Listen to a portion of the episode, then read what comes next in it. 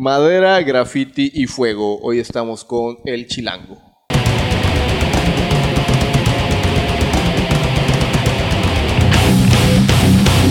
Saludos mortales. Hoy en la silla del secuestro nos acompaña el chilango. Así a secas. Así como va.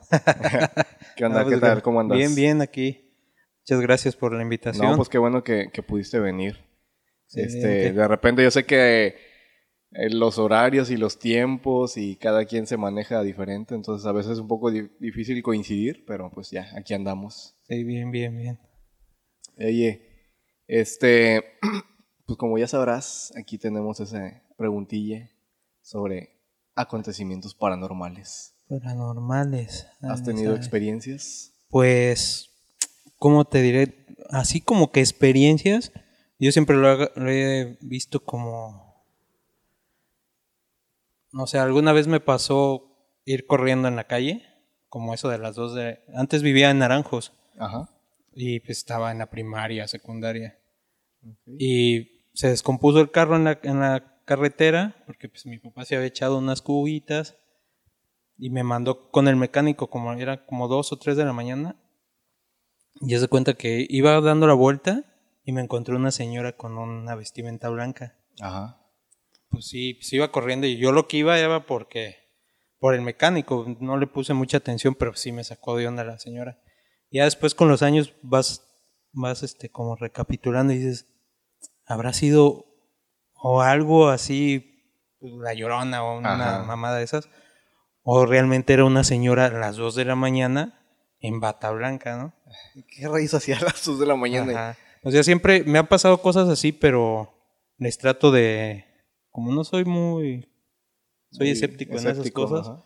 No, igual una vez un tío tuvo, tiene un hotel ahí en un lugar que se llama Mamey. Construyó un hotel y era pura, puro monte y nada más tenía caminitos de, de cemento y unos bungalows y todo ese rollo. Y a veces yo me, él me contrató para estar cuidando animales y llevarlos a lejos de los bungalows. Y una vez me fui solo allá al monte y de repente como había norte escuché un ruido. De repente cayó algo y volteo y veo un, pues, como si fuera un, un chavito, ¿no? No Un- manches. sí, algo chiquito. Tipo duende, chaneque, Ajá, o algo como un así. chaneque y pues te quedas así de que, a la madre, qué pedo con esa cosa, ¿no? Y ya me fui metiendo. En lugar de irme, pues, yo dije, no, pues me voy, ¿no? Me han contado varias veces que esos güeyes Sí. te pierden, te los vas siguiendo y te van metiendo en el monte. Ajá. Son cosas que cuentan, ¿no? Pero yo me fui, me fui metiendo y ya cuando llegué, eran unas pinches ramas con un tronco y... Pero clarito, luego, luego la vista como que... te- Sí, te engaña.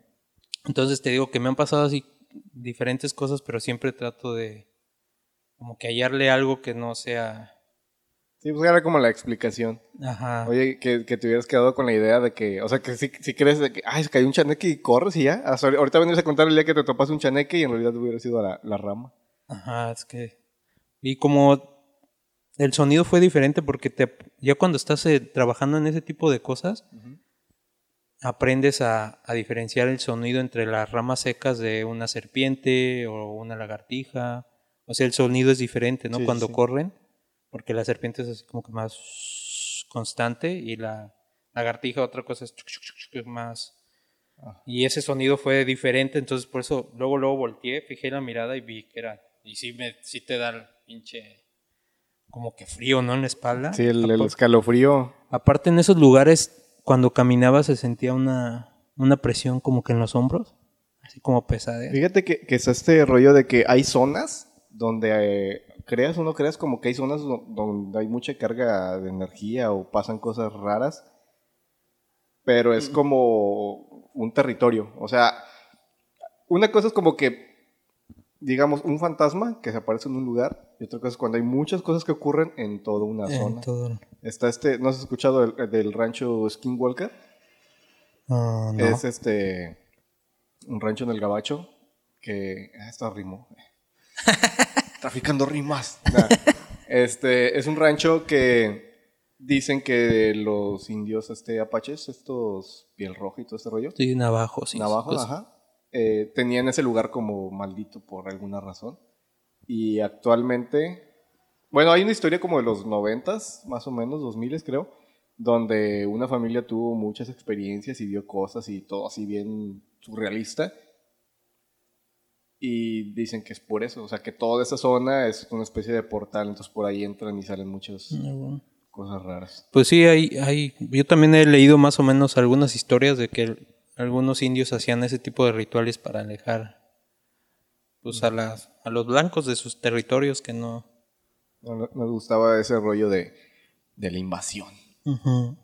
Oye, bueno, este, ya que tocamos el tema minucioso, ahora ya entrándose en, en tu tema, a lo que nos compete, ¿cómo defines, primeramente, antes de, de empezar con toda tu historia, cómo defines lo que haces? ¿Qué nombre o etiqueta le cuelgas?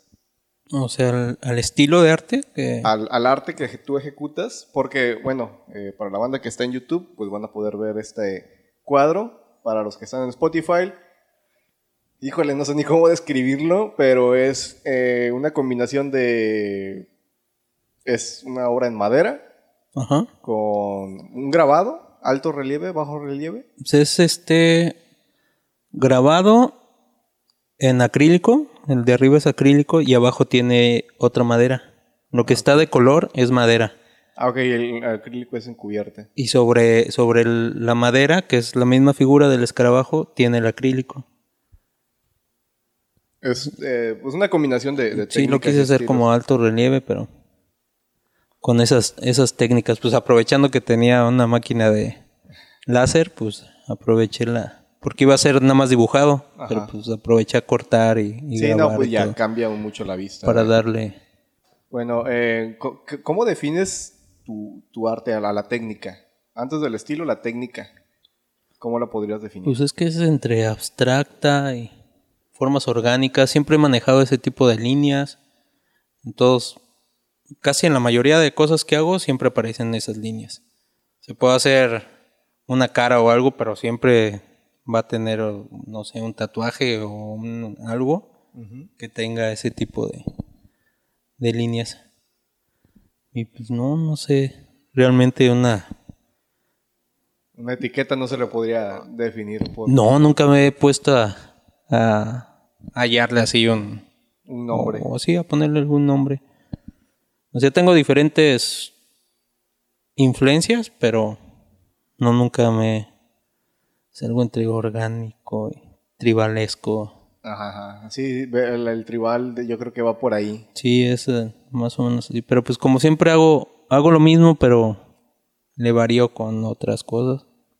No soy mucho tampoco de, de dibujar en 3D, sombras. Soy más así como Lineal. líneas. Más como vectorial. Ajá, más plano. Bueno, eh, vamos a hablar ahora de, de tus antecedentes. ¿Cuándo empiezas a... Bueno, ¿cuál, eh, primeramente es como tus acercamientos al arte, me imagino que iniciaste con la ilustración, ¿no? Por, por todo lo que estás haciendo. Mm, sí, un poco. ¿Desde cuándo empiezas? Empecé. Bueno, de chavito también ya dibujaba, pero cosillas que andas ahí en. Sé que no pones atención en la escuela y te pones a dibujar y. Te acababas el cuaderno de atrás para adelante. Ajá, caritas, caricaturas. Me gustaba mucho hacer casas, o sea, donde vivía, me la imaginaba y, y hacía como si fuera arquitecto. Ah, ok, ese es el plano. Ajá, hacía el plano y cosas así, o fachadas. O sea, ya, eh, bueno, ahí pues se puede ver como la influencia de este rollo muy lineal y muy geométrico. Ándale de ahí. Y ya después, cuando es que he vivido en diferentes, viví en el DF, nací en el DF. De ahí me vine a, a Naranjos, de Naranjos a Poza Rica, de Poza Rica volví a regresar al DF como a los 15. Y ahí empecé a, a agarrar más este, pues de que ir al Chopo, estaban los crews, eh, los tags. Este, me empecé a juntar con bandas más enfocadas hacia el arte, andar rayando. ¿Anduviste también en rollo de graffiti? También, aunque no, no grafiteé, pero andaba con ellos. Ah, o sea, tenía mis. Salía a, rayar en las madrugadas con todo. Eran puras firmas. Me cae, hombre.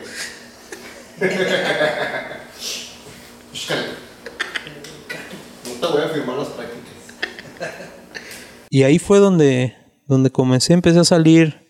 De hecho, dejé hasta de estudiar por andar en el, en el desmadre. Ah, sí, de plano. Sí, pues iba. en- Pasé de secundaria de Poza Rica para el DF.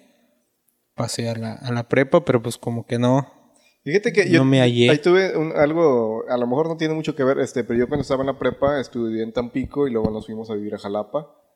Luego regresamos a Tampico y, en- y entre esos sí era de que volver a empezar el semestre y volver a conectar con la gente y era como que ah, ya no ya no traía tanto ánimo y también ya estaba trabajando, entonces era como que pues ya estoy ganando dinero, ya no me no me llamaba ya tanto la atención seguir estudiando. Seguir en. Sí, es, a mí me pasó igual.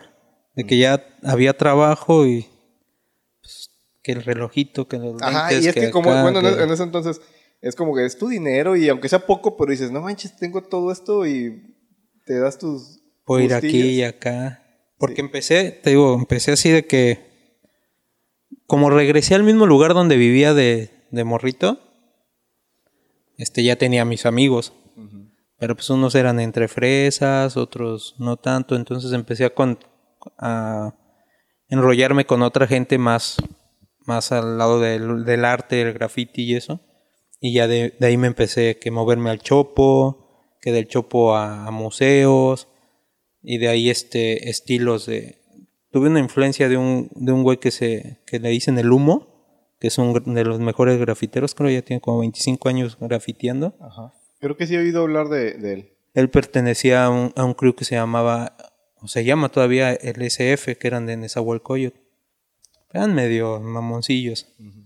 Pero pues, pues lo vas viendo en la ciudad, ¿no? Pues en, en aquel entonces era el auge de que el que raye más alto es el más chingón, el que raye por toda la ciudad. Entonces ellos se expandían por toda la ciudad y el humo era uno de los más, más vistos. vistos, ajá. Entonces de ahí empecé. Y había otro, estábamos nosotros en un crew que se llamaba CPA.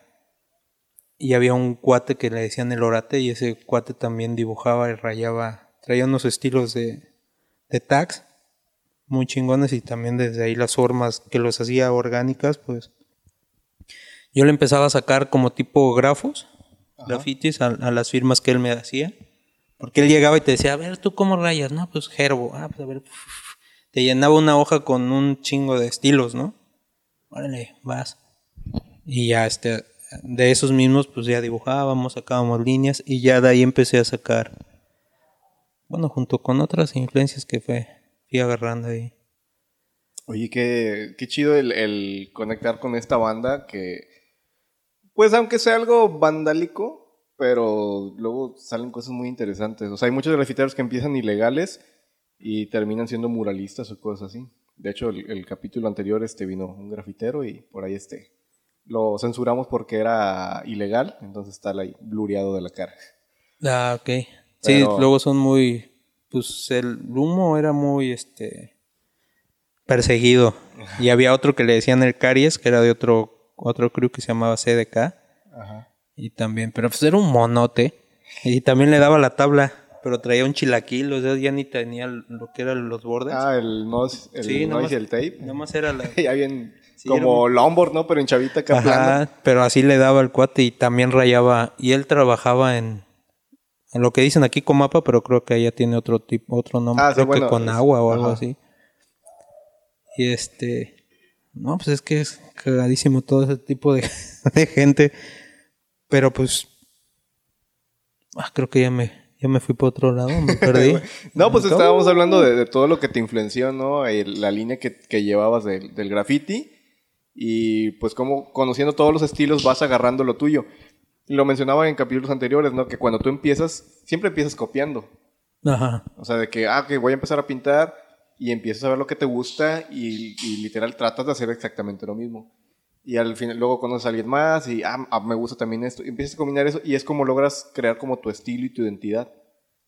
Ya Ujú. cuando, cuando pasan el tiempo, vas definiendo y siempre vas a tomar un poco de acá, un poco de allá para crear algo original. Sí, o vuelves a ver otras cosas. Aunque, por ejemplo, yo que tengo 40, veo el Instagram y veo un, un chavito de 20 que trae un estilo y digo, ah, órale, está chingón.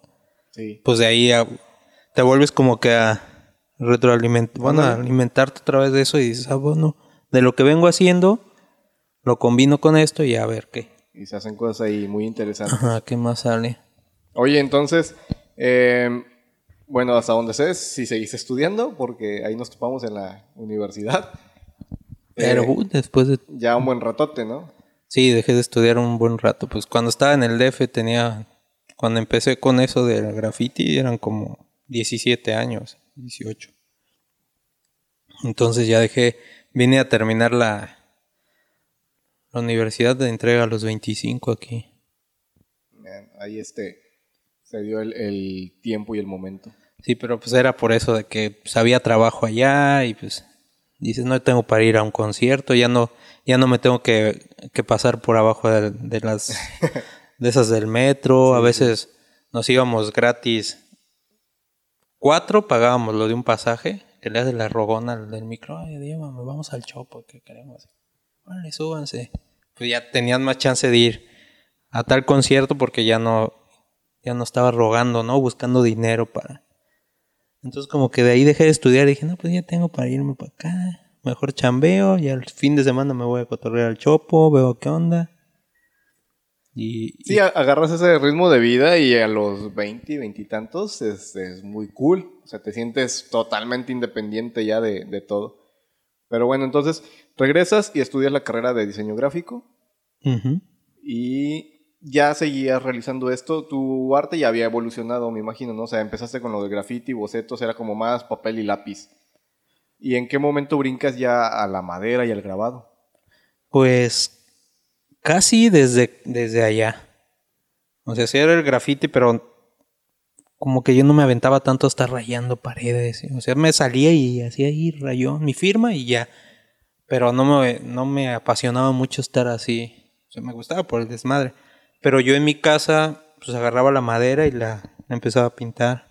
Con influencias de arte prehispánico, mesoamericano, todas esas. Con eso empecé por lo de las líneas Ajá. Y hacía cositas. Copiaba lo, lo prehispánico y luego ya empecé a, a ponerlo en madera. Un, un tío que se dedica a hacer cosas de, de piel, zapatos, carteras, cinturones. Este, curtidor. Ajá, tenía, tenía un tallercito y ahí tenía un pirógrafo. Ah, Y eso fue como a los 18. Ajá. Vi esa madre y, y tenía una cartera él y me la regaló. Bueno, mi sobrino, primo, me dijo, no, pues vamos a hacer este, si quieres dibújalo, no sé qué. Y empecé a, a dibujar toda la cartera con el pirógrafo. Y así tribales, bueno, tribales, de los que ves así en las de esas de, de tatuajes, Ajá. que antes se veía mucho, era mucho en ese tiempo. Pues los la dibujé y de ahí empecé a, Dije, ah, pues me late el pirógrafo, me late. Luego a ver la madera. ¿En qué puedo hacer, utilizar el pirógrafo? No, pues en madera, en piel. Y ya así empecé a... Entonces cada cosa que me encontraba, Ya la querías quemar. decía, ay, pues a ver cómo se ve. Y ya. Desde ahí empecé. Ya. De hecho, antes de entrar a la, a la FADU, este, entré a- al Jardín del Arte. Cuando inició el Jardín del Arte, que estaba ya por el, por el milenio, Ah, sí, sí. en el parquecito ese, creo que estaba Rosa Muela, no me acuerdo que era la, la directora. Este, de ahí fui a la Casa de la Cultura y nos dijeron que iban a poner esa cosa. Pues ya, dije, no, pues de ahí. Ahí mero. Y ahí empecé a llevar. Tenía cuadros así grandes, pero en lugar de estos es pintura. Pero hace cuenta, todas las líneas en un cuadro así grande era todo pirograbado. Y eran soles. O sea, como un sol azteca, pero ya con mi. O sea, cambiándole, ¿no? Sí. Y ya de ahí empecé. Y luego ya me metí a estudiar diseño. Que me quería cambiar arquitectura, pero después, mira, valió, ya sabes cómo son ahí. Ahí este, yo me quedé todo el tiempo esperando la carrera de diseño industrial, que me dijeron el siguiente semestre se abre y nunca llegó. No, nunca llegó. Tenían sí, sus trípticos ahí en la oficina. A ver, Fadu, ¿qué onda con eso? Tenían Sí, sus ¿eh? trípticos de Nos diseño de interiores, arquitectura, diseño gráfico y diseño industrial. Industrial. Y de que no, es que ya los tenemos listos porque el siguiente semestre se abre. Y dice, si quieres puedes entrar como al primer, como tronco común y después pides tu cambio de carrera. Y yo, ah, pues va. Y mira. Ahí estoy. Igual. Yo entré a diseño porque, pues, ya sabes que las tías, que, oye, no, dibujas bien bonito, que hace esto, métete a diseño. Y que... Va, pues bueno, va. Porque iba a meterme de bus- en buceo industrial, me llamaba la atención. Pero la nadada y eso, como tengo unas fracturas de morrito, Mm, o sea, no podía nadar mucho porque al otro día me estaba acá eh, revolcando del dolor. Entonces dije, pues, ¿qué más? Me querían mandar a la náutica, pero pues eso de andar este uniformado como que no era lo mío. no, no se ve que sea lo tuyo. No, no. Entonces dije, no, mejor, pues, ¿cuál? Diseño gráfico. Y luego me quise cambiar a arquitectura, pero Nada. me dijeron, ya te absorbí un nuevo plan. Dije, ah, chinga. ya no te puedes cambiar porque cuando yo entré podías agarrar materias de arquitectura, Ajá. que era troco juego común. Ajá, sí, sí. Que- Sí, estaba este del, de Millennium 3 y no sé qué. Ajá, Pero- podías agarrar acá de que... Bueno, ya, ya nos pusimos muy académicos en este Sí, rollo. ya. Eh, bueno, ya Cambio. re- re- retomando el, el tema, entonces, traía ya esto entonces arrastrando desde hace muchos años. O sea, no, no este, ¿cuánto tiempo crees que llevas realizando? Pues son 2000, como unos 22, 23 años. Sí, sí, es una trayectoria larguita. Sí, en esto del... Lo También le- grabado en, madera. puse ahí a la música, ya en la FADO pues fotografía, pero siempre esto del piro Ah, grabado. Por, por un lado. Entonces eres este multidisciplinario. Fotografía, música, cantas, tocas. No, nada más em- toqué un tiempo los bongos y las congas, la pero ahí como que le, como quien dice, que se juntaba la banda en el, allá en el F, Ajá. pues ya agarraba las congas y, o a pedir dinero en, en los, tocando las conguitas, pues ya se ponía para ir a echar la cheve. Pero pues así muy en serio, no, no tanto. Una vez le entré al Fruity Loops a hacer en, en la compu Ah, ya. y al Reason. Pero pues nada más así como de puro cotorreo. Pero pues lo que siempre he estado es... Pues es que, bueno, eh, creo que al final del día es como lo, lo- lo que te gusta es, lo llevas más relajado cuando es un hobby y cuando te lo tomas como más en serio porque el pirograbado tiene su chiste y es como que tienes que dedicarle tiempo, tienes que estudiar, tienes que comprar el material y un sinfín de, de cosas que pasan. Y con la música fue como que, pues es como, sí me gusta, pero pues está relajado, ¿no? Y cuando... Nada más para pasar el rato. Sí. Oye, eh, bueno, ¿cuál consideras que haya sido tu mejor experiencia con base en el grabado que haces? O sea, ¿cuál ha sido tu mayor, mm, vamos a decir, logro? Pues, logro. mm, pues sí he tenido varias satisfacciones de que entre. ¿Cómo te diré? Que alguien de repente llegue y te diga, oye, vi esto en, un restaurante, tú lo hiciste, ah, chilango. Dije, a huevo, esa madre le hizo el chilango. Ah, eso está bien chido, el, el lograr tener tu firma, eh, ¿cómo decirlo?, en, en tu estilo. O sea, cuando ven a alguien y dicen, esto es de tal persona, es lo que te mencionaba hace rato, ¿no? De, de cómo vas generando tu propia identidad a base de que vas imitando, pero cada vez vas tomando algo y le vas agregando y lo vas combinando, lo vas modificando hasta crear algo original. Y cuando la gente ya lo ubica, cuando ya lo ves, bueno, si te tienes que, bueno, ya tu trayectoria es bastante amplia, entonces sí está chido lograr llegar a ese punto en el que ves algo y dices, esto es de chilango, ya. Sí, ya más o menos identificas. Como decía un tío, no, pues son puras rayitas que alguien puede hacer, pero nada más las puedes hacer tú. A ver, hazlas. o sea, sí me decía, las puede hacer, o sea, las puede hacer cualquiera, no hacer rayas, pero nada más tú las, o sea, tienes la paciencia para estar ahí tanto tiempo, o sea, no es algo tan complejo como hacer un rostro, un paisaje, o sea, todo tiene su, su Sí, no, pero, o sea, tan solo el pulso, la dedicación, la paciencia y la creatividad, porque no solamente llenar líneas, hay una simetría, hay un equilibrio, hay una, eh, un flujo entre colores y líneas y todo. Entonces, para ti tal vez que te fluye tan fácil es como que, pues, ah, empiezo así y termino acá y ya. Pero hay banda que de plano no, no se le da. Y también hay gente que es muy talentosa para el realismo, por ejemplo, ¿no?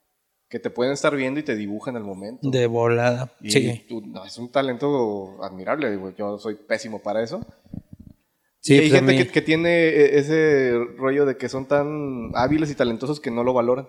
Es como que tienes el material y, ah, oye, ocupo que me hagas un retrato o algo, ah, sí, pues ahí está, ya. Pero no, no lo explotan porque siento que lo tienen como que eh, fácil. Son reprimidos. Bueno, hace poco tuve una exposición y estaba, llegó un amigo y tiene mu- muchos cuadros. Y decía, no, y un, un cuate le preguntó, ¿y por qué no te animas? No, es que todavía me falta. Pues tiene chingo, yo por dentro tiene mucho material, yo lo he visto, ¿no? Hasta me ofrecí, le digo, pues si quieres, yo tengo herramienta, podemos hacer los bastidores, montas tus cuadros y... No, sí, ahí lo vemos luego, que no sé qué. dije, pues bueno, pues ya, ya tú sabes, ¿no? A ver, ¿qué onda? Quiero mandar un saludo a M. Hernández, a ver cuándo se anima ya. Tengo un compa que, que igual trae level para el lettering y igual es, no, es que todavía no, es que luego estoy practicando. Y, y- y pasan infinidad de temas. O sea, gente que son muy buenos para, independientemente de disciplinas artísticas, hay gente que es muy bueno para no, cocina, por ejemplo, este, gente que se le da mucho hacer postres, que se le da mucho cocinar, que se le da mucho eh, cualquier actividad y siempre se reprimen a sí mismos. Y, es, y siempre está, yo creo que tiene mucho que ver con compararte. O sea, ves el trabajo de los demás y es como que no, es que todavía no soy tan bueno como él. Pero pues el, el- el progreso es personal. Así es, es. como empieza, o sea, en algún momento tienes que empezar y decían, eh, hay, hay tanta gente en el mundo que siempre va a haber un sector de la población que te va a admirar por lo que sea que tú hagas. Entonces, Sí, yo también en- no digo que siempre he estado, "Eh", pero sí también me he reprimido, di- digo, "Ah, no". aunque te anima la gente te dice, no, que esto y que, y de repente dices, ay, güey, no, no, pues lo voy a hacer, pero al rato, "Buh", Va otra vez "Ah". Pues es el, el- dicen la, la vida del, del artista es este llena de altibajos porque suelen ser, su- suelen ser personas como muy emotivas, o sea, están más conectadas con las emociones. Porque al final de cuentas el, el arte es muy caprichoso y siempre va a ser como la perspectiva del artista, para interpretar lo que él siente, externarlo, más que para interpretar lo que la- el público va a recibir. Entonces, Sí, es algo muy... el, el- el compararse, yo creo que es pérdida de tiempo. en decir, ah, es que Fulanito es mejor que yo. A veces ni siquiera son los mismos estilos, ni siquiera la misma disciplina y se comparan con, con cosas que, pues, nada que ver. Sí, que no... ¿Cuál, cuál podría ser tu, tu peor experiencia ya que empezamos a hablar de, de depresiones artísticas? De eso, pues yo creo que con el pirograbado, pero ya en forma de trabajo, no de arte, sino de que me piden Ah, ya algo por y, encargo. y que dices, órale va. Y de repente, pinche, no jala, se te quemó y no es algo que vas aquí a la ferretería y, ay, dame un pirógrafo. No, pues está, o en el DF, que hay una que, que te vende aquí, pero dan bien caro. Mm. Entonces, una vez me dijeron, oye, este, necesito esto, pero ya, chilango, ¿cómo ves que? No, pues. Sí, pues también necesitas, ¿no? Dices, Sí, "Oh, sí, oye, ahorita necesito algo, una lana extra, pues ¿cómo le hago? Entonces, pero te dan, me han dado la, el, como que el tiempo, ¿no? Para pensarlo, que dice, oye, voy a necesitar tal vez para la otra semana, yo te aviso. Y entonces estás así de que, puta madre, ¿cómo le hago? ¿Cómo le hago? Entonces ya empiezas a, a hacer este, ¿cómo se dice? Trucos para, para sacar esa chamba, ¿no? Porque ya le dijiste que sí, y a la mera hora que lo vas a revisar, porque hay veces que dejas el aparato ahí, ¿no? Dices, ah, andas haciendo otras cosas, y de repente te cae la chamba y dices, no, sí, yo me la aviento. Y ya cuando llega y sacas el aparato y dices, a ver, guapo, Nada. ¿qué pedo? ¿Qué? Ya no jala. Y ya ¿Dónde tienes, está? desarmas y ya está. Ya le dije que sí o... Hasta por desuso se echan a perder las cosas. Sí, porque me ha pasado, no una vez, me ha pasado varias veces de que ya recibí el dinero y que, no, órale, te llevan las tablas y todo. Y de repente, bueno, voy ahorita, ahorita me la he hecho, ¿no? La desidia, ¿no? De que, ah, ratillo, En todavía tengo tiempo. En dos horas lo bien. Ajá, pues luego sí lo haces rápido, pero el pedo es cuando dices, lo hago en dos horas, pero el pedo es cuando llegas, lo sacas y... Ah, la madre, no jala, güey.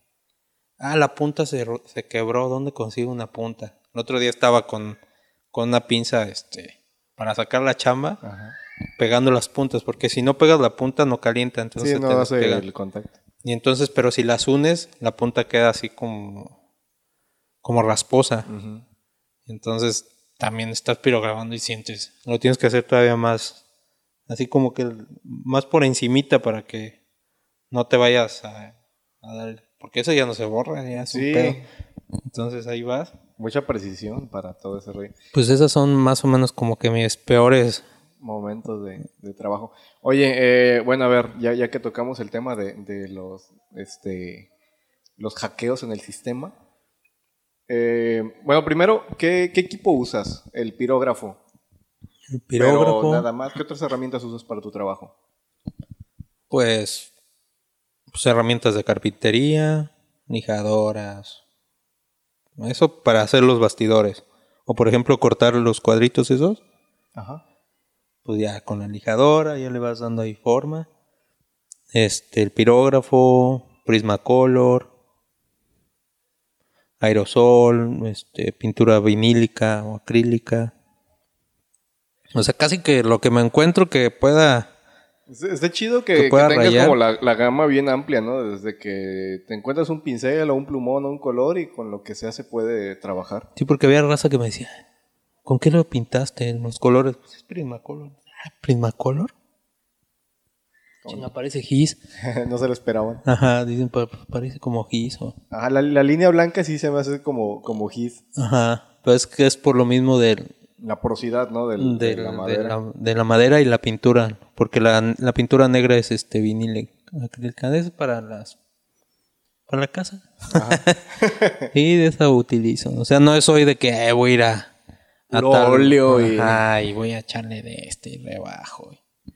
Pues que también se puede. O sea, Sí. tienes el, el abanico tan amplio que le puedes meter este de vinílicas, acrílicos y óleo y cuanto se te Puedo ocurra. hacer diferentes. Igual una vez tuve una exposición y este y combiné fotografía con, con el pirograbado y el, dibujo. Creo que esa sí fui. Eh, que eran el- bastidores y estaban fotos. ¿Era algo de surf? No. Pues era de todo. Me acuerdo había unas algo de- fotos que eran algo de playa. Y eran en un bastidor, se me hacía muy tipo hawaiano el rollo, como unos tikis y tenían las fotos y todos se iban como con líneas. Sí, hubo una en el DEPA, Ajá. cuando era uno que estaba por el estadio, y, y esa misma la pasamos a la FADU. Pero Yo al- creo que en la FADU fue donde la vi. Ahí, ahí, ahí lo monté también. Que si eran este, fotos con. Pues, de cuenta, hacía el, el marquito, ponía la foto del surfer o unos gatos. Habían diferentes cosas, a cada uno le hacía su. Su este. Propio back. Ajá, su propio estilo, ¿no? Si era surfer, pues ya les hacía ahí. eh, Creo que era el que tenía el tiki y tenía una tablita de surf, así Yo de sí, madera. pero esa se me quedó muy, muy marcada. Oye, bueno, entonces, eh, accesorios para carpintería en general, el, el pirógrafo. ¿Estos van por alguna medida, calibre o algo así? ¿O es pirógrafo a secas? No, pirógrafo. Trae, trae diferentes puntas. O sea, hay gente que lo utiliza, te hace sombras, te hace caras, te hace con las diferentes puntas y como le va subiendo la temperatura, Ah, ok, puedes dar texturas. ajá, o sea, si le subes mucho la temperatura puedes hundir. Y si, si le cambias la punta, le bajas la temperatura, haces un sombreado, con otra haces la línea más gruesa, si le subes. O sea, de, Ah, ok, si se va calibrando. o sea, a lo mejor sí has, te has topado por ahí algunas maderitas con... Lo clásico que hacen son caballos o los indios o cosas así con pirógrafo. Ajá. Y son igual así sombreado, pero te digo, le vas este, calculando los, Ah, ok. la temperatura. Oye, y bueno, ahorita mencionabas de, de este rollo que estabas ahí arreglando con la pinza. ¿Qué otro, eh, pues vamos a, a hablar este de trucos has hecho para... Digo, porque para la generar la obra, pues ahorita me mencionabas que tienes este la, la primer capa de acrílico, luego es madera y está en relieve. ¿Qué, qué trucos has- haces generalmente para tus obras? Pues no, casi siempre me voy, o sea, sobre la marcha. A veces tengo una idea y luego la cambio conforme voy haciendo. O, por ejemplo, trucos para hacer el, el delineado, pues sí agarro, no agarro reglas con los dedos y, y marco el lápiz, nada más lo dejo caer. Ah, ok. O sea, como margen, ¿no? El dedo lo pones Ajá, de borde. lo... Ese podría ser un truco, ¿no? Porque pues sí. no, no le ando midiendo que 5 milímetros acá, 5, 5, 5, 5 y luego la... No, pues como que ya es así como fluido, Sí, ¿no? el, el trazo más libre. Ajá, pero así trucos pues nada más te digo eso, que cuando se me descompone algo pues tratar de, de arreglarlo, combinarle, hacer combinaciones de que pues, ya lo voy a acabar y se me acabó tal color, pues tengo que meterle otra cosa. A ver qué, qué va saliendo. Y ahí lo voy ideando. Y hay veces que ya tengo una cosa así hecha y, y digo, no, le voy a meter otra cosa. Y de repente la cagas y dice, "Ay, Mejor no le hubiera hecho nada. Pues ya le, le sigues dando hasta Dale que... hasta- ya no te queda de otra. Hay veces que hasta ni comía. Hay veces que no, no comes porque estás... O sea, en, en- ajá, soy de esas personas de que obsesivos. si ya hice una línea y ya voy como por aquí así, todavía me falta la mitad de rellenar. Hasta que no lo relleno ya me voy a... A lo que sí, a ala, yo soy eh, igual con ese rollo medio obsesivo. Luego este trabajaba con un amigo, hacíamos este playeras y así de que salía el vinil y era hay que depilarlo y era como que no, ya mañana lo acabas, pero iba a la mitad digo, no, ahorita lo acabo, ahorita lo acabo porque me, me daba esta sensación como de TOC, que dicen del trastorno obsesivo compulsivo de que tenía que acabar porque si no me sentía medio tenso. Medio raro. Yo no sé que así me... Sino que quiero ver que este... Cómo se ve terminado. No sé, porque si lo veo así, la mitad negro y la mitad así nada más con lápiz, el contorno, digo, o sea, como que me causa un conflicto, ¿no? Así de que, no, necesito que todo esté negro, todo lo que ya tracé, que esté negro a la ya, porque quiero ver cómo se ve. Como, ¿Cuánto mide este? Es como de uno Ese es como por 90 por uno... No, 90 por 60, algo así. 90 por 60. ¿Como cuánto te tardas en, en una obra de ese tamaño? Si es ah, así a puro color, pues como unos 15 días. Es que depende del tiempo que, el- Que le dedicas. que le dedicas. Y si es pirograbado, pues sí me tardo más. Porque se calienta el pirógrafo, Sí, luego el, humo. Entonces son, son obras tardadas. en- Sí, y aparte estar viendo, estás pirograbando y estás viendo un- una fuente. Es como si estuvieras viendo el foquito este continuamente, pues de repente volteas y dices, ay, güey, ya, ya párale, ya estuvo, ¿no? Te, te jode mucho la vista. Es como los soldadores también, ¿no? Que te la careta, si no, andan bien flameados de los ojos. Que nada más andas viendo ese... Pues es como si estuvieras viendo el foco cada rato, así, constante, Ya pues ya. quemado la, la vista. ¿No has tenido problemas con la vista? No, hasta ahorita no. Ey, cuidado con eso porque sí suena... Sí lo he pensado. De hecho, lo pienso cuando se me mete el humo. Porque, haz de cuenta, estás pirograbando y estás soplándole para que el humo se vaya por otro lado, pero de repente se te va la onda y, y es un humo denso, Ajá. entonces te entra y eh, eso que no te arde y no, no se te se te para luego luego, ¿no? Se te sí, Arriesgando el físico por la pasión.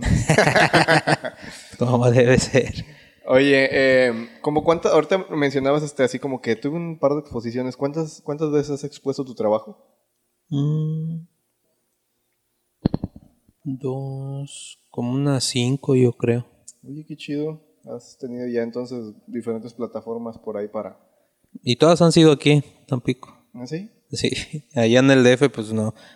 De hecho, sí me han dicho, cuando hice la última que fue de estas, o sea, una prima que es cantante y otros este, conocidos, no, si te vienes para acá te conseguimos un lugar donde exponer o, ¿por qué no te vienes? Pero pues luego también ir hasta allá, llevártelo, ¿en qué te los llevas?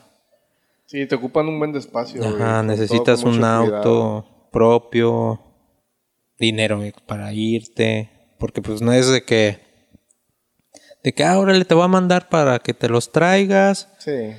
entonces no es algo así que Está chida la, la- idea, la propuesta, pero sí es a veces un poco complicada la logística de realizar algo, algo así. Sí, Algo exponer a otra más. ciudad, sí está... y sí me han dicho de que, "Oye, ¿por qué no te sales de, de ahí de Tampico y te vas a otro lado? Porque aquí no lo que tú haces no está. No, este. Te lo chulean, pero a la hora que te dicen, que dices, este, es tanto. No, pues este, ahorita Nada más estaba viendo, gracias. Ah, una vez me tocó así con una señora que le hicimos un. Nada más le hice el diseño para, creo que era para colgar. Y luego ya fue a la casa, la entregué y le enseñé más cosas. Dijo, no, está súper padre, y que no sé qué, y que ese arte, y que bla, bla, a mí me encanta, y a mi esposo. Y, Luego mándame los precios, ya se los mandas y te dicen, no, ¿sabes qué pasó? Pero primero sí están acá de que, ay, wow, y que... Y entonces ya es cuando dices, pues debería de irme, como dicen, ¿no?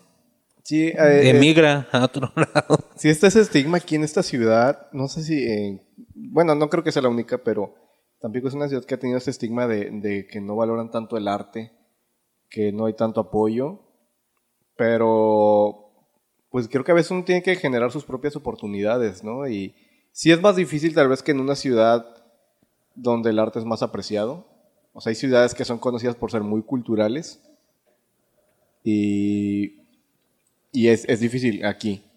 Pero te digo, o sea, uno a veces tiene que pues pegarle más duro y generar sus propias oportunidades. Sí, también si no generas, no o no buscas. Sí, es que también eh, muchas de las personas que, que es sabido que se quejan de esa situación aquí es banda que no está generando comunidad, banda que no está siendo aportativo, banda que ni siquiera se está dando a conocer, ¿no? Y es como que, pues, sí, desde el sofá aquí quejándome de que no hay apoyo, pero, y pues, luego, ¿cómo? hay que buscarlo. Al, final del día la gente va a voltear a verte cuando estés generando. O no subes ni siquiera tu trabajo, nada más ahí. Sí, o sea, no le das auge, ¿no? ¿no? No le das la importancia, que si, si, no, si no le das tú mismo la importancia a tu trabajo, ¿cómo esperas que los demás le den esa, ese valor? Sí, es, que hay mucha raza, sí.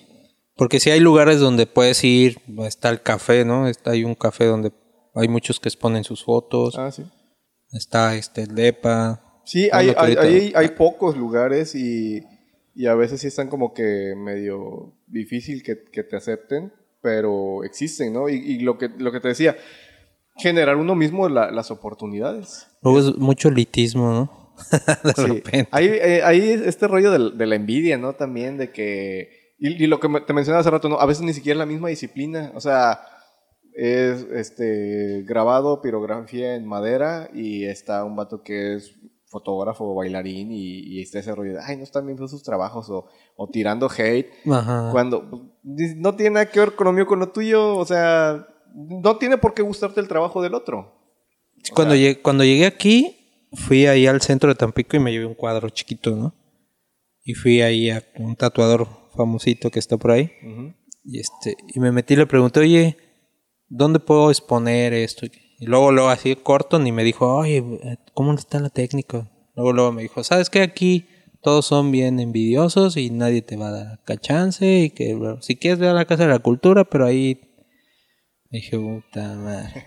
Aquí todos son bien envidiosos y yo también, así que no te voy a decir nada. dije, no, aquí hay mucho problema con la cultura y de eso ya es de, ¿qué? 2000, 2004, 2003 que fui ahí. Sí, ha, ha, habido gente que ha, que ha, hecho estos colectivos y tratan de, de, generar algo, pero sí siempre, siempre termina este rollo, es como una maldición porteña que tenemos. Sí, o también, también, bueno, a mí me ha tocado como ver como favoritismos, de que pues si eres de este grupito, pues vas a ganar o porque fui una vez tuve una exposición en la Casa de la Cultura, llevé un concurso en un cuadro y llegué y el primer lugar era bueno, a mi gusto personal no estaba tan bueno como otros artistas que habían sacado el segundo, tercero o los que tenían allá. El mío ni siquiera figuró, ¿no? Y no fue tanto por ahí, sino que ya viendo decías, oye, pues este cuadro tiene más más técnica, ¿no? Cuando ves un vaso así, te lo ponen en ese primer lugar y, y tú pusiste el vaso, acomodaste la flor, lo pusiste acá. O sea, está más elaborado. Y tú sacas el cuarto y este que nada más puso el vaso saca el primer lugar, dices. Hay algo raro aquí. Sí, como que qué. Y ya vas viendo, conforme van pasando los años, vas viendo que esos que van ganando pertenecen a cierto círculo. A cierto Son cierto apellido. Ajá, y dices, ah, pues como que o sea, está chido que ganen, pues todos hacen su... Pero pues debería haber... Sí, pero pues el, el, chiste es seguir participando, intentando y... Y pues si, si es al, final del día, si es algo que te gusta, lo vas a seguir haciendo, independientemente si, te, si te dan el premio o no. Pues yo lo quiero hacer y punto. Como decía el Dani, hay que, hay que entrarle a todo. Sí. Sí, decía, ¿no? Que, que voy a poner en una foto aquí, otra foto allá, otra acá. Sí, el, Sí, el, que- el vato hacía eso, ¿no? Eh, Hay concursos de foto, yo participo en todos. O sea, Ajá, en todo. en cuántos has ganado, pues también en ninguno, pero en algún momento va a pegar. Y tampoco se trata como de ganar, ¿no? Es que a mí me gusta mucho hacer fotos y voy a seguir exponiendo. Entonces, sigues haciendo grabados, sigues haciendo tus trabajos y... De todo lo que. Ok. eh, ¿Qué... En, en- es- es- es- esta pregunta es como más, más, más eh, emotiva. ¿Qué es lo que te provoca el, el hacer tu arte? O sea, el seguir haciéndolo. ¿Qué es lo que te provoca esa satisfacción que a pesar de que estás arriesgándote la vista, lo sigas haciendo? O sea, ¿qué, qué es lo Pues- que te llena de, de hacerlo? Pues no sé de. Aparte de que alguien te lo reconozca y te diga, no, está, está padre, está chingón, me encanta. No sé, yo ver transformado algo. O sea, sí te llena así como de que "Ah, pude cambiar esta, esta maceta, le pude dar otro. Ya estaba bien fea y, y le hice más bonita. Sí te sientes como pues, un logro, ¿no? Personal. O el, el poder intervenir el material. Ajá, cambiar. Porque al- también me decían, es que tú agarras una maderita y, y la transformas, ¿no? Ya está ahí bien fea, pero pues tú la lijas, la acomodas, le pones un palito, la pirograbas. Y ya esas, es este, ese placer de ver algo terminado y transformado, pues es lo que, lo que responde, ¿no? La pregunta Sí, yo. sí, sí. Sí, no es el. Siento que es algo así como el. Y lo hice con mis manos. Ajá, yo, yo fui. que sea una chingaderita, pero yo lo hice. También una vez este, hice algunas esculturas con pu- de madera, ¿no? Con un, este, ¿cómo se llaman? Gubias. Ah, sí, las gubias. Sí, tenía unas medio chafillas que le pegabas y se sumía toda la... se rompía la madera y todo, pero pues sí traté de hacer algunas cosas. Fíjate, ahorita traigo el, el rollo de que quiero comprar material para hacer este grabado en linóleo. Y ando viendo eso de las gubias y el, el material, las tintas y todo ese rollo. Es como tipo tampografía, pero en grabado. ¿o? Ándale, sí, es como. Sí, es como un grabado, pero en, en linóleo, que es un material muchísimo más suave, tipo. eh, hule. Y, y con las gubias vas tallando el diseño y luego esto en tintas con una es como de offset Ajá. y ya luego Sí, creo que sí lo he visto. De hecho, sigo un, un cuate en Instagram que hace eso. Masatli, creo se llama. Hace todo eso de... Así con una gubia pequeñita le va dando... Y hace coyotes, y hace... Sí, cosas el- el- así. el- ahora sí que el, limitante siempre va a ser tu imaginación. O sea, alguien se podría pensar en qué, qué tanto puedes hacer eh, con una tabla de madera. Eh, y lo mencionamos ahorita de que generalmente hacen caballos o indios. Y sí es cierto, esos están como...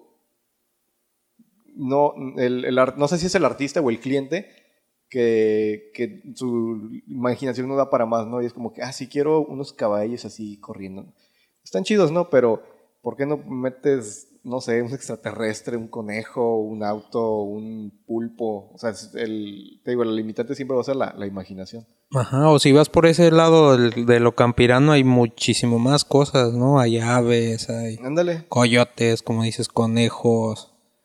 No sé, no nada más caballos, ¿no? Sí, este, bueno, hace rato lo mencionabas, ¿no? De los tatuajes este, noventeros, de los tribales. Ajá. Que llegabas al, al estudio y era, aquí está el catálogo de lo que te puedo hacer. Sí, Y- y era, y era puro de esas madres. Lo, lo que está en el catálogo y ya, o sea, pídele otra cosa y... Bueno, ahorita ya los, los artistas del tatuaje llegas con ideas bien bizarras y te lo hacen. O te las mejoran, y- o, o algunos te las empeoran, pero, Sí, pero ya no pero estás sí al te- limitante de que antes sí tenías un catálogo y, y ¿qué tatuas? Pues puros tribales. No, ya no había mucha técnica. Qué bueno sí. que ya... O la cara te dibujaban unas morras y acá, ¿no? La cara toda chueca. bien torcido ya. Ah, sí está. Oye, eh, ¿qué consejo podrías dejarle a la banda que, que está en algún proyecto eh, pues de emprendimiento artístico? Algo que tal vez hubieras querido escuchar tú cuando estabas empezando.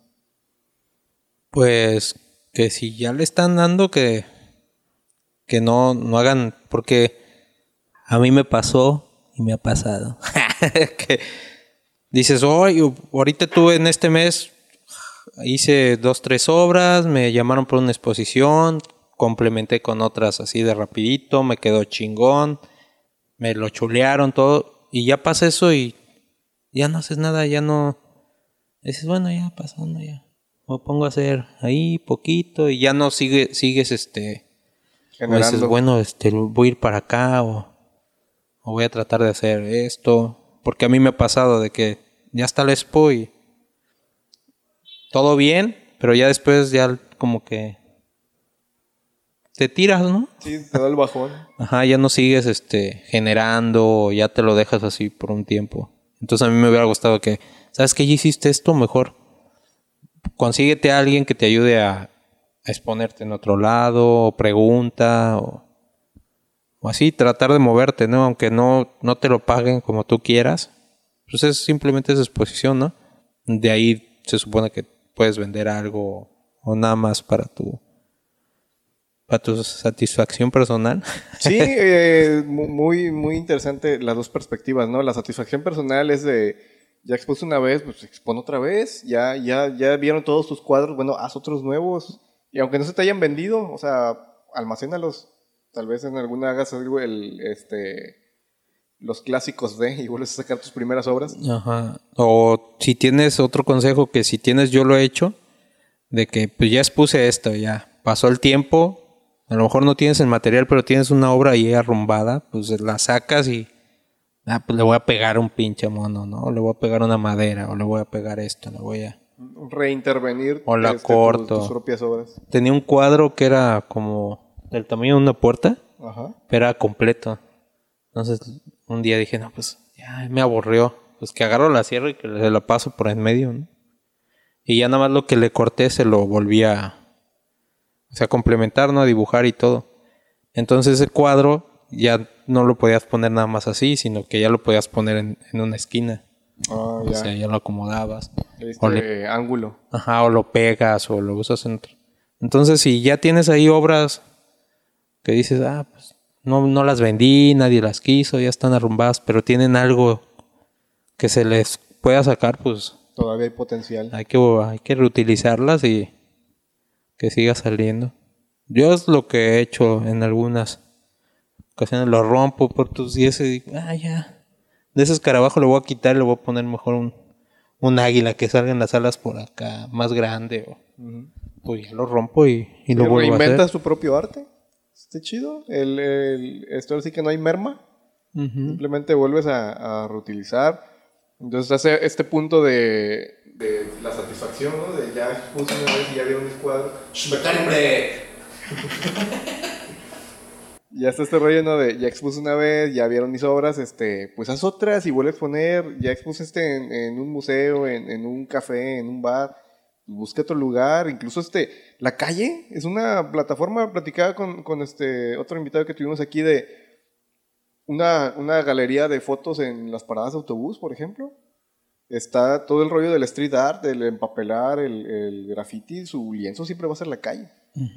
Eh, y luego lo que decías ahorita, ¿no? De que, pues tal vez en la primera galería, bueno, en la primera exposición no vendiste, pero pues en la segunda no te han visto, en la tercera no te han visto. Y cada vez que expones, más ojos te ven, más clientes potenciales puedes llegar a tener.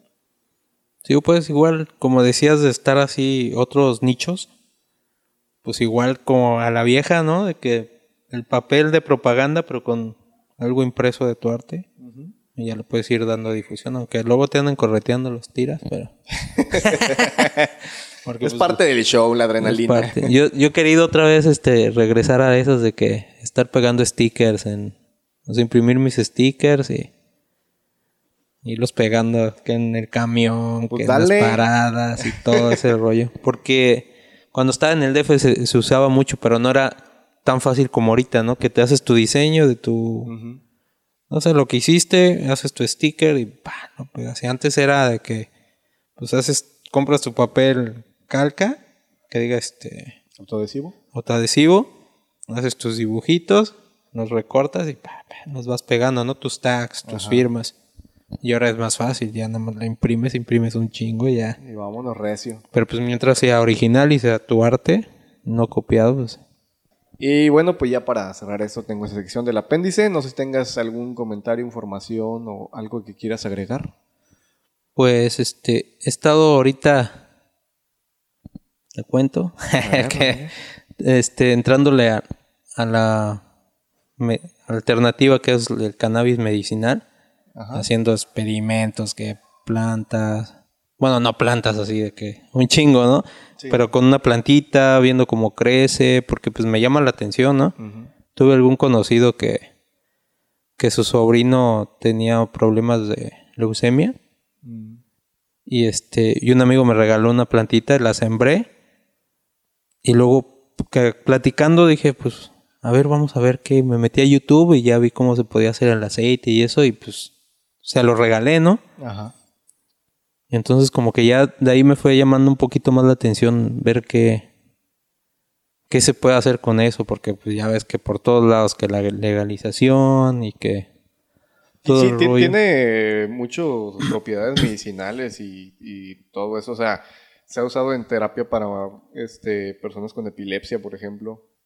Sí, bastante, y no es nada más el efecto psicoactivo, eso lo puedes dejar a, un lado y ya viene lo que es el CBD, cannabinoides, terpenos, todo eso que se supone que en nuestro cuerpo lo tenemos, que son los endocannabinoides.